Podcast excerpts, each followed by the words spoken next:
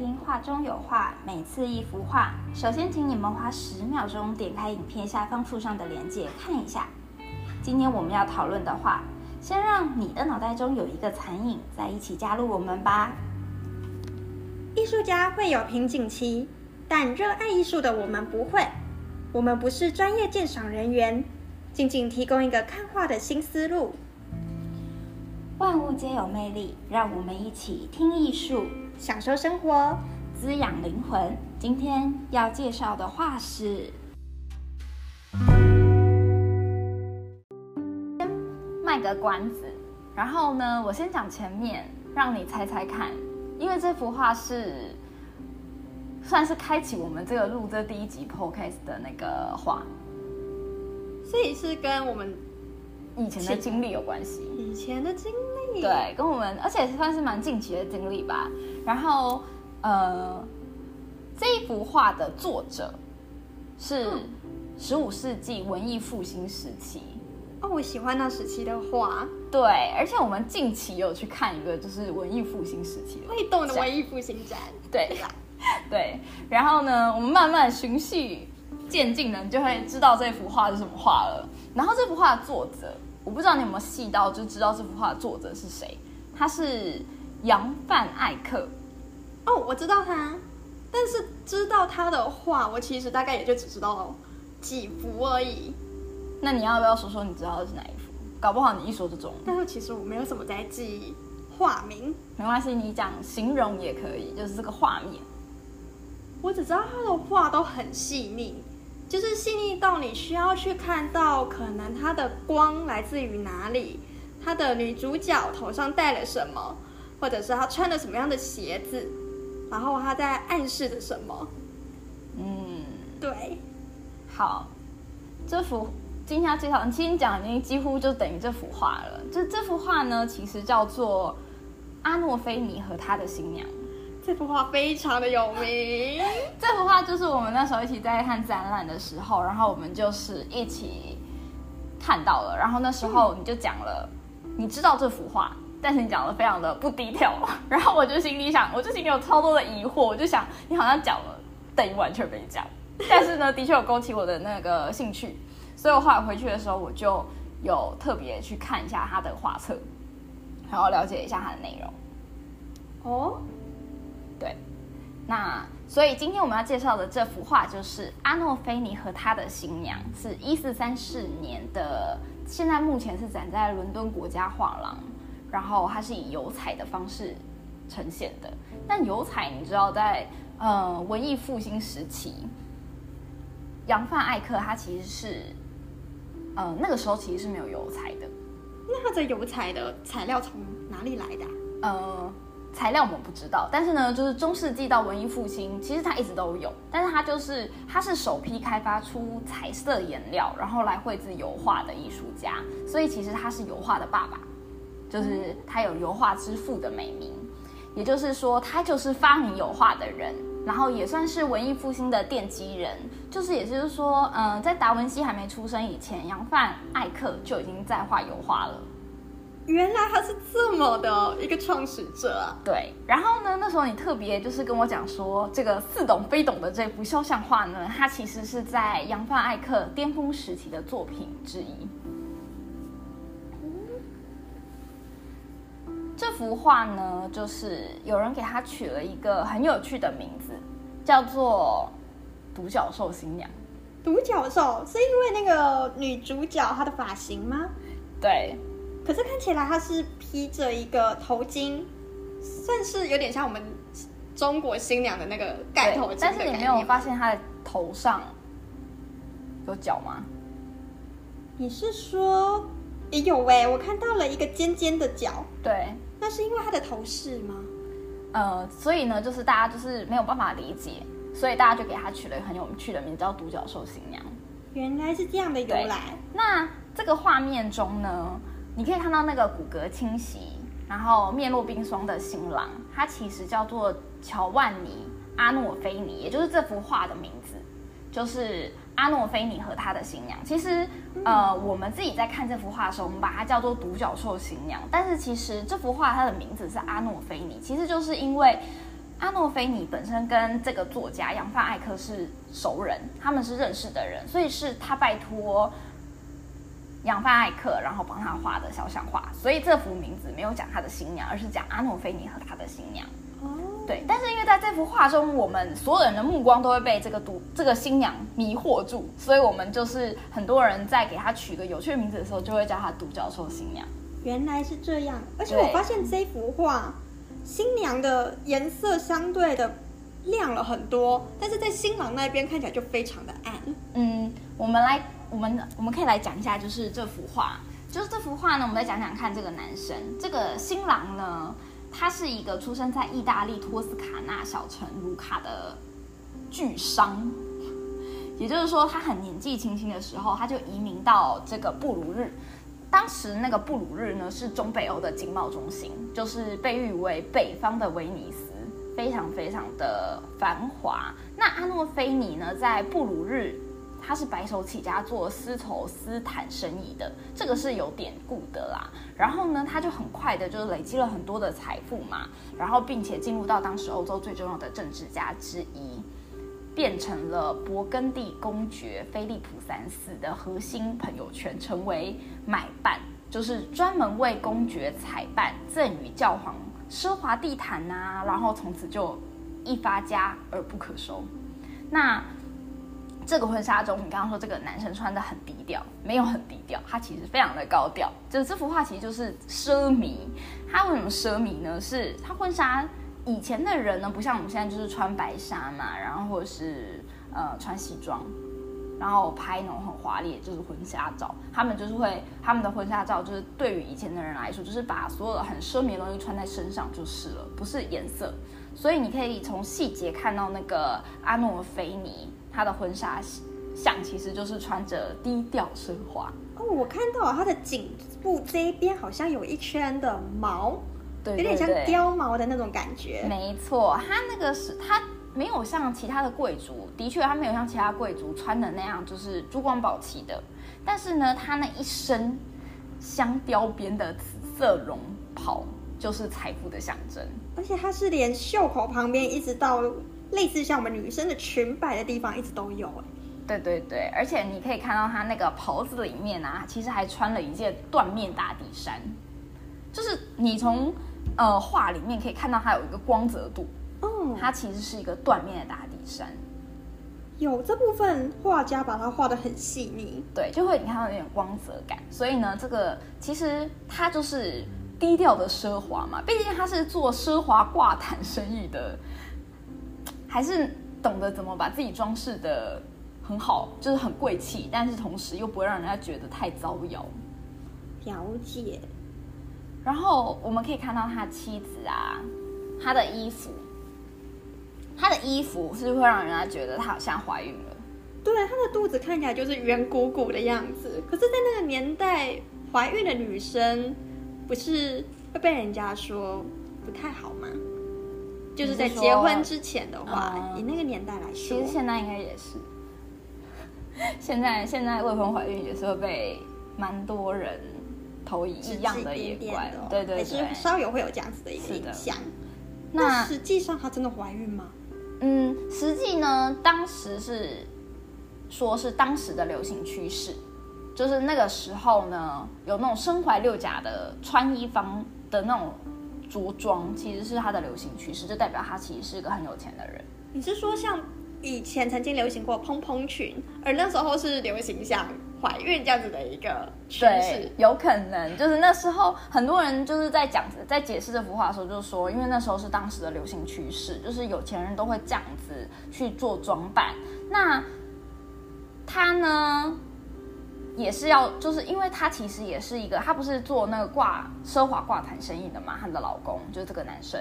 那这个男生呢，他其实也是一个很有名的纺织品商人，所以呢，他们呢也在同时在炫耀，就是没有必要为他们的面料节省布料，所以你可以看到他当时的布料用的其实是非常多，多到都坠到地板上了。那时候就是当时的流行趋势，就是高腰线啊，大量的织物堆积呀、就导致上看起来像是怀孕了，但其实呢，画中就是，呃，非常的画中其实就代表说它非常多的裙子，然后多到它都坠到地板上了那样子，就是非常的多。原来是这样，而且连它袖口那边，其实它多余的布料还有做一个褶皱，对非，常多圈的一个褶皱。然后我们就再回到这个画里面看看，这个画呢，就是呢，这个男生呢，他除了穿了就紫色的就长貂，然后呢，女生穿了就是非常布料非常多，然后多到看起来像是怀孕的布料。两个人这样站起来的时候呢，他们呢是阿诺菲尼，也就是男生，他是抬起右手，并以左手托起他老婆的手的样子，然后站在一起，站在卧室的中央，含情脉脉的执手相依，像是一种终身相托的情感流露在这幅画中，也是忠贞不渝和患难与共的象征。一直以来呢，这幅作品呢，就是描写阿诺菲尼的和他的妻子乔凡娜·切纳米的婚约誓言。也就是说，这幅画其实呢，在当时是被认为是结婚证书的。就作品运用大量的象征性手手法，这幅画呢，就不仅仅是一张普通的结婚照了。这也就是你那时候说的，它很多悬念，就不像是这幅画本来看起来的样子。那事实上，我们可以看到，艾克对事物细节呢，它就是像你说的，它会有很多不一样的处理方法。就像是呃衣服的皮毛啊，它的缎面的绸缎的内里啊，家具的细节，房子的装饰，还有那些很小很小的物件，所有它都刻画入微。最后我们还可以注意到，有一面照着丰富影像的镜子。你是说画面正中央的那个有点像齿轮的那个吗？对，那是一名，那是一个镜子。然后呢，看也是到了它的反射。对，也是一面铭文遐迩的镜子。那这个镜子的意义非凡，它同时呢不仅有意义，它还描绘了空间。其实，在以前的画中，基本上就是一个平面的象征，它没有办法描绘到太多的空间。但是这幅画有了这幅镜子以后，它就描绘了我们所看不到视觉的空间，所以算是一个创举啦。而且我看到这个镜子中间好像还有一个蓝蓝的，就是除了这两个主男女主角之外的是，那个是谁啊？呃，其实镜子里面呢还有两个人，那这两个人呢，那个时候是说，呃，可能就是画家本人，以及一位证婚人吗？证婚人，在以前古代的时候是说是要两名的，所以基本上我们可以从这幅画简单出街的认为说，他可能就是推断出他可能就是画家本人，然后跟一名就是呃牧师之类的，对，哦，所以呢，我们呢，除了这个画这个画面，我们待会再细谈以外呢，我们可以看看房间很多的家居用品。那这些东西画的很细致的物品，大多都是象征婚姻。首先呢，我们可以先看看左边窗前的苹果，还有橘子。哦哟，为什么他们要在窗台摆苹果跟橘子啊？而且这两个东西感觉都比较东方一点人，尤其像橘子，很少看到西方人有在吃橘子的。没有，你要看，你想想看，亚当夏娃是不是苹果？对呀、对，所以苹果当然是西方的东西啊，在在欧洲，他们非常的喜欢画苹果跟橘子。其实苹果呢，在亚当那边呢，代表的是原罪，但是橘子呢，它其实是代表纯洁无瑕，神奇了吧？所以呢，所以它在上面画的是原罪，但下方呢却画了纯洁无瑕的橘子，代表两个人呢是在清清白白的状况下结婚的。三个苹果呢，就代表多子多孙多福气。原来还有这层含义哦。对，然后你可以再看看前面还有一个更有趣，它是拖在鞋子左边地板上的木屐，椅子前方呢是妻子的鞋子，是土耳其的平底鞋。为什么他们要脱鞋子啊？这是呢源自圣经，在圣地要脱鞋的说法，也就是说，他们到了一个，就是他们现在要象征婚姻嘛，要请上帝的见证，所以呢就在圣地要脱鞋。而且呢，同时丈夫的鞋子你会看到它是稍微朝外的，然后妻子的鞋子是向内的，嗯有男主外女主内的含义。哦，我看到了，上方呢有一个台灯，就吊灯啊，嗯，它有很多的烛台，其实就代表基督。这个很华丽耶，但是为什么它就只有一根蜡烛？呃，其实呢，他们呢吊灯上面呢的烛台是代表基督，只要是白日点燃了那个蜡烛，就代表上帝的见证。哦，对，然后我们可以看看这个夫妻背后的小东西。夫妻背后的小东西，你是说墙面上吗？对，它右侧床边的椅背上画了圣马加列。照片可能模糊看不太出来，但是那个呢是基督教的送子娘娘，怀孕和分娩的守护神。哦，你是说就是长板的地方吗？对对对，然后椅子边上的小扫帚啊，还隔着镜子另一边的水晶祈祷念珠，这在当时都是两个结婚贺礼。又如，呃，你可以看到两人脚边的小狗，是夫妇忠贞和繁荣的象征。室内呢，各处都画了结婚象征结婚的物品，其中最明显的证明呢，就是这个画面中用拉丁文字写在镜子上的签名：“扬范艾克在此，一四三四年。”对，哦所以很多人都会说，那个镜子后面那个人可能就是扬范艾克，因为他就是在此见证的嘛。对，然后呢，红色的床铺呢，象征着性与爱。妻子的绿色外套，也就是说，你说很明显，一下就被人家看到那个外套呢，其实呢，还有它有点就是稍微有点像是肚子为什么要大，其实都是象征着生命和繁衍。然后白色头巾盖在头上呢，代表纯洁，所以其实它用了很多的象征意义。后方的镜子呢，也就是刚刚你觉得最玄乎的地方。这幅画的尺寸其实是八十一点八乘以五十九点七公分，不是很大。但是镜子呢，在里面占的比例呢，就也非常的小，大概就是大一点的碗这么大，就很小。小，对，除了主镜子外，还有十个小同事。你是说在它边边的那个吗？对，也就是说，如果这个大镜子是个大碗，那旁边的小同事呢，应该就是只有可口可乐瓶盖那么大，非常的小。但是呢，它还是画的很细致。你可以看到这十个同事里画的其实是基督受难的故事。画到这么精细啊！对，在镜子中绘画所扮演的角色呢，就是我们刚刚有提到，就是它通常都是画面中的三次元空间感，也就是因为凝缩在镜中的远近法图像，可以弥补相撞型的室内空间不足。此外，还可以记录观赏者所看不到的前景状态，是一种很方便的绘画技巧。那许多的研究者会认为呢，它不是一个单纯的附件，而拥有更多的象征性意味。因为你如果仔细看嘛，就是我们刚刚说的，你可以看到现场除了这两个夫妇外，还有两个人是蓝色衣服的，对，我们就是推测是扬凡艾克他自己。那红色衣服的，我们就推测他可能是见证人之一的教父。哦对，其实这样子的推测手法呢，在两百多年以后，呃，维拉斯凯兹就是照了这个作品，然后做了一个宫娥。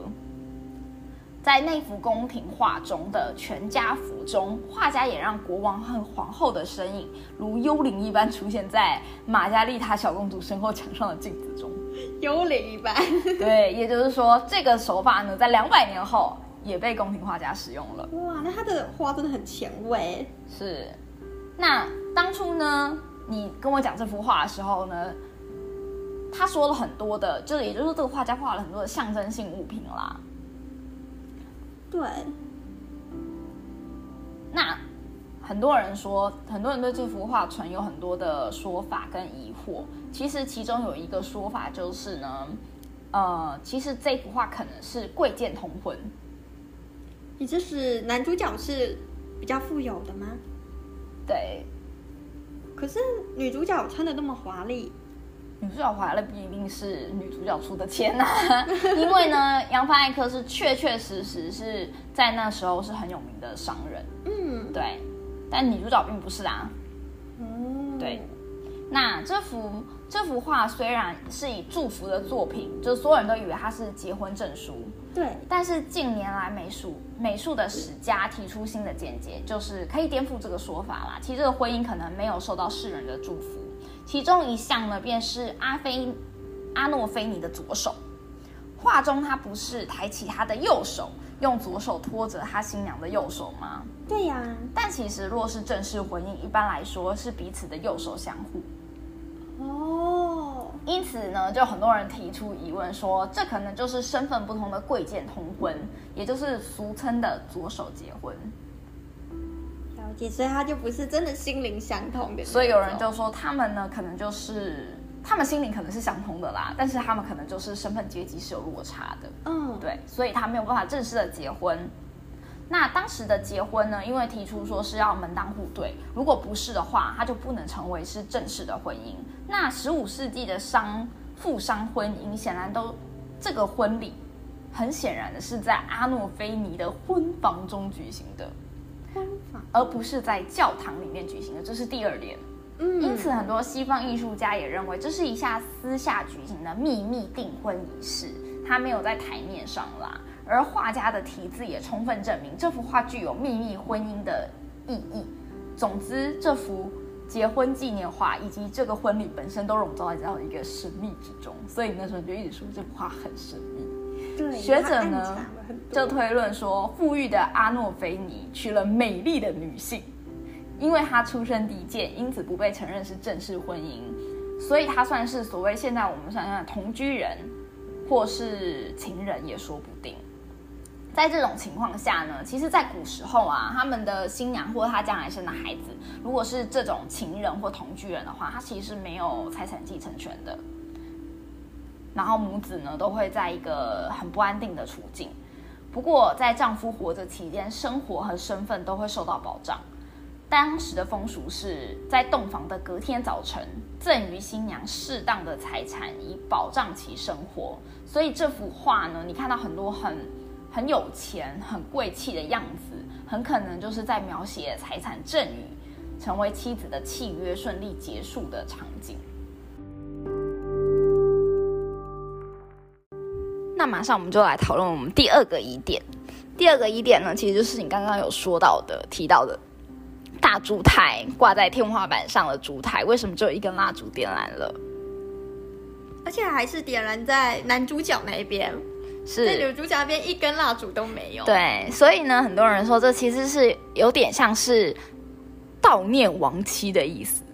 亡妻就这幅画呢，可能你看哦，枝状的大烛台它是挂在天花板上的，明亮的光线呢从窗外透进来，房间只有一根蜡烛点燃了，一盏白烛本没有必要点燃，所以有理论呢是说这幅创作于阿诺菲尼的妻子乔凡娜死后，一支烛。一支蜡烛象征着被死者抛下的人孤独的生活的意思。是这样，对，那瞬间觉得这幅画感觉有点悲伤哎。对，就瞬间觉得，所以难怪他没有必要在那个教堂画这幅画啊，因为他其实可能是，而且还有人在讨论说他可能是难产死亡的，所以他后面有那个耶稣受难图，然后呢也把床画进去了。对，所以它的红色可能未必是象征着，嗯、性啊、爱啊、多子多孙，而是象征着就是血流成河，死亡在床上。然后他当时的确是大着肚子的，等等的，对，所以他的话呢，的确是让人有很多的想象空间，也会让人家很多的讨论。那么还有一个疑点呢，是镜子上方的字翻译成中文其实是扬凡艾克在现场一四三四年，所以呢，是不是所有人在一开始都在讲说这个很像是扬凡艾克见证了这件事情，因为他写在此嘛，对，很像是见证他朋友的一对。再加上画面的后面有两个人，所以都一直大家认为，在一开始大家在浅读这幅画的时候，都会认为说它其实就是一个嗯见证的结婚照片。对啊，就是如果从画面这样子单独看的话，对，但是呢，总是会有认真在看画，还有推翻画的史学家，他们呢就说这幅画呢完成于一四三四年，画中男女结婚的日期必定是一四三四年或是更早吧？肯定吧，要不然怎么会有？对，怎么会有被见证嘛？对不对？但是呢，在一九九零年，法国和比利时边境的一个储存历史资料库的库房里，艺术学家发现了记录画上的男主人公真正结婚时间是一四四七年。整整晚了十三年耶！对，而且当时这个画家，也就是扬凡艾克，已经死了六年了。那这幅画所以有人就说，难道扬凡艾克有未卜先知的能力吗？还是这幅画根本就不是他画的？难道他的弟子吗？但是这个说法呢，就跟另外一个，也就是我们刚刚第一个在提出的贵贱同婚有一个不谋而合的那个桥梁的关节，就是他的观点就是，还是说这个其实是不在正式记录上的婚外情？哦，也是很有可能。是的，就是从这些疑点听起来，他才有办法完成在一四三四年嘛。对啊，如果以时间来推算的话，对，因为他真正结婚的时间是一四四七年，那杨凡已经死了六年了。但是如果他是在一四三四年外遇的话，然后画了这幅贵贱同婚的画，那他就很合理的成为就是他未卜先知的能力。就一切都合理了。对，也就是说，他可能找到他很就是当时也算是蛮有声望的宫廷画家，然后来这边，然后做见证，让他让这个女生更有安全感。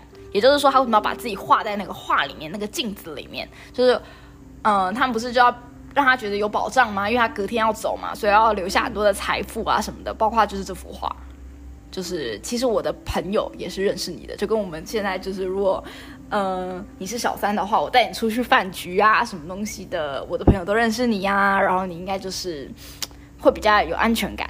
感觉不会随时离开的那种感觉。对对对，应该是这样子。对，所以这幅画呢，就是目前呢、以我这样浅看的话，我就是觉得它其实就是一个，就是他外遇。跟这个女生结为连理的小三花，所以也就是说，他为什么我觉得他的那个蜡烛只画一根的原因，不是在于他老婆死了，而是而不是在于他这个画中这个女生死了，而是说可能就是因为他没有办法做双数，哦，就是他是一个抉择。他其实就是他其实就是一个低调的婚姻，嗯，对。那双不是就是一个比较比较明面吗的感觉？对但是如果这么推敲，就还是不太明白他画中蜡烛的意思啦。但是就是只能说，可能我觉得贵贱同婚是比较大的，你觉得呢？我也觉得这个可能性会比较大一点。对，因为毕竟他那个时候的左手婚姻就是象征着比较是私下的恋情。对，而且他的这幅画跟我们一般看到的那种，就是在画结婚画的时候，两个人并没有对眼。就是比较像是女生低眉顺眼的感觉，对，然后男生就是意气风发，高气昂的那种 感觉。对，就是会有这种感觉，所以就觉得说这幅画其实为什么会让人家觉得是婚就是结婚照呢？其实是它结婚照的东西它一应俱全，它就是一个正式的结婚照，只是它不，它为什么会让人家觉得还有很多的秘密在里面？就是它这个结婚照其实不是。呃，给正式结婚的新人画的，而是给一个就是叫地下恋地下恋情的，就像我们去拍婚纱照，不像我们现在应该是大家都能拍婚纱照，然后大家去拍那些婚纱照以后，如果我们是正式的夫妻，我们合法的夫妻拍那种婚纱照，我们一定就是会会有比较多，可能会有比较多我们自己就是要给给家人看啊什么的，会有一些比较多像那种正式的照片。嗯但是如果说我们这些是给自己纯粹自己欣赏，嗯就情侣间拍的照片，可能就会比较个人风格强烈一点，对，就比较不会说那么。而且如果是我不知道，以前结婚照只能只能画一张是吗？因为画家很费工。很有可能，因为那时候不像我们现在手机要拍几张就几张，对，相机要拍几张都可以。他们画一幅画，搞不好要花个半年，有可能。嗯，也就是说，这幅画我觉得它就是一个耐看型的画啦。因为老实说，那时候如果你没有讲的话，第一眼看我没有很喜欢它，就也不会特别就是去认真的看。但那时候你有提到它有一些很多小小的细节，所以呢，就是你在越仔细看，就会越发现它真的有很多很有趣的细节。那凡艾克在创作这幅画，就像我刚刚说的，他七年后就去世了。几个世纪后，他的画作呢，也因为这种特别的创作方式。被人家喜爱，被认为是油画界的第一位大师。其创新的方式呢，也开拓了我们的眼界。那这个统治西方艺术界长达六百年时间才被接下来的乔托卡卡拉瓦乔毕卡索取代。那这是一幅我觉得蛮厉害的作品。那凡艾克呢，就是这幅画的作者。那他作品无论是创新能力、空间感，还是心理强度。我觉得都是有一个里程碑的高度啦，就是彻底的改变了人们创作和欣赏艺术的一个方式，我觉得非常的棒。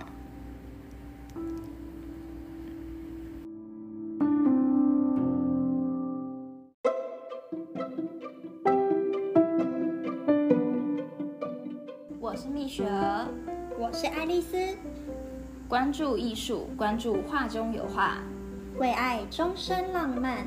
thank you